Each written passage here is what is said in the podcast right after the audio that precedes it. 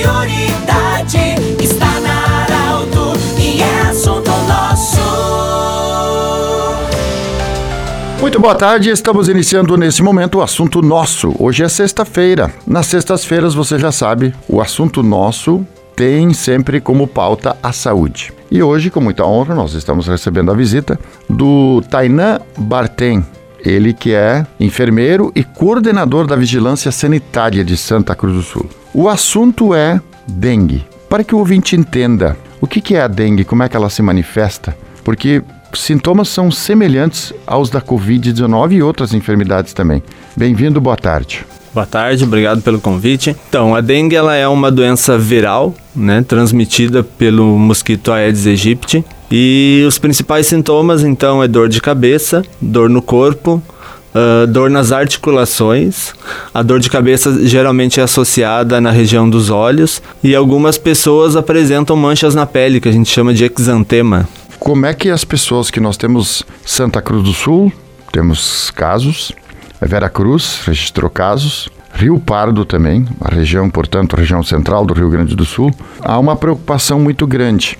Eu sei que Santa Cruz, Vera Cruz e outras regiões aí estão fazendo campanhas para que a gente possa ir em busca e exterminar o mosquito transmissor. De que forma nós podemos, nas nossas casas, uh, ajudar a combater o mosquito transmissor da dengue? Principalmente, a gente tem que olhar para o nosso pátio, geralmente é na região uh, externa da casa que o mosquito vai procurar propor os ovos. Então, todo e qualquer recipiente que pode juntar água é um possível criador de mosquito. Às vezes, até uma lona. Às vezes, a gente encontra num pátio de uma residência o pátio bem organizado, bem limpo, e aí com sobras de, produ de produtos de construção civil que foi colocado uma lona em cima para deixar mais organizado. Aquela lona junta água e aí acaba formando uh, criador de larvas de mosquito. Uma grande preocupação também dos agentes sempre da, da vigilância é a questão de algumas plantas que também armazenam águas, uh, acabam armazenando e ali também muitas vezes é encontrado o mosquito. Que tipo de plantas são essas que às vezes causam os danos também? O nosso maior problema hoje são as bromélias, né? Que juntam muita água e que é muito comum na região aqui. As pessoas gostam muito de bromélia. A bromélia, no seu habitat natural, né? no meio do, do mato, da, do campo, ela não tem muito risco, porque o mosquito não está lá. Mas a bromélia nas residências apresenta um risco grande. A gente já encontrou hoje, a grande maioria das larvas que a gente via para análise está em bromélias. E aí, se a pessoa prefere, gosta muito da planta, a gente recomenda então que faça uma diluição de água sanitária Uh, em água, né? Uma colher de água sanitária para um litro de água e que borrife naquela planta então, umas três vezes na semana para conseguir eliminar as larvas. A questão, por exemplo, ele, esse mosquito ele tem uma atuação praticamente urbana, nas cidades ou onde há povoados maiores. Tem uma explicação sobre isso?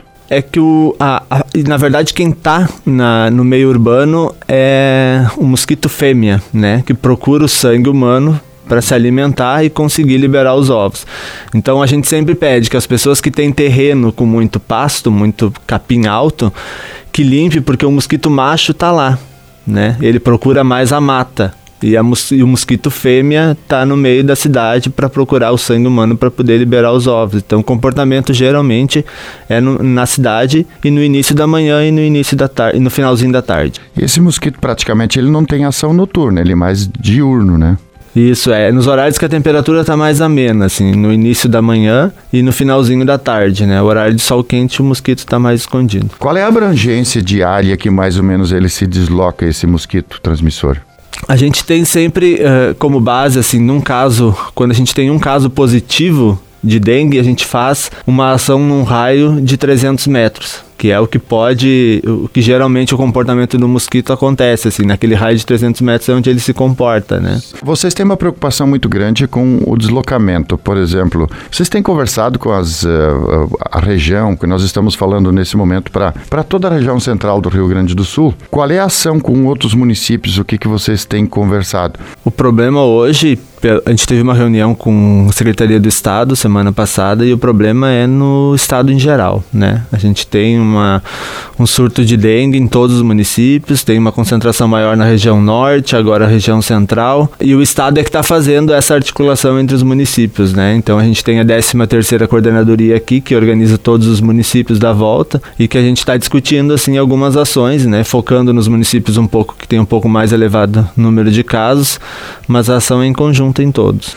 Para a gente terminar, tem uma questão também que, quando muitas vezes em alguma casa, um ambiente tem mosquito, as pessoas usam exageradamente produtos que podem, inclusive, muitas vezes causar intoxicação. O que, que tu recomenda quando alguém precisa de fato usar alguma coisa?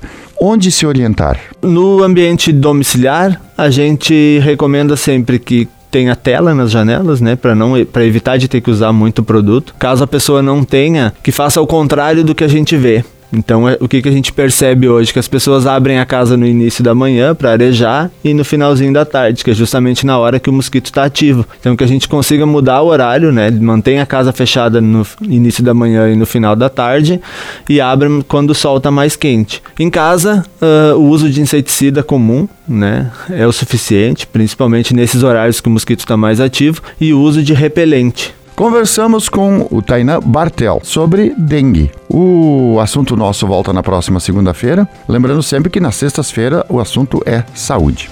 E amanhã, 8 horas da manhã, no Portal Arauto, você vai ver essa entrevista em vídeo. Um grande abraço e até a próxima edição. De interesse da comunidade, informação gerando conhecimento. Utilidade é prioridade.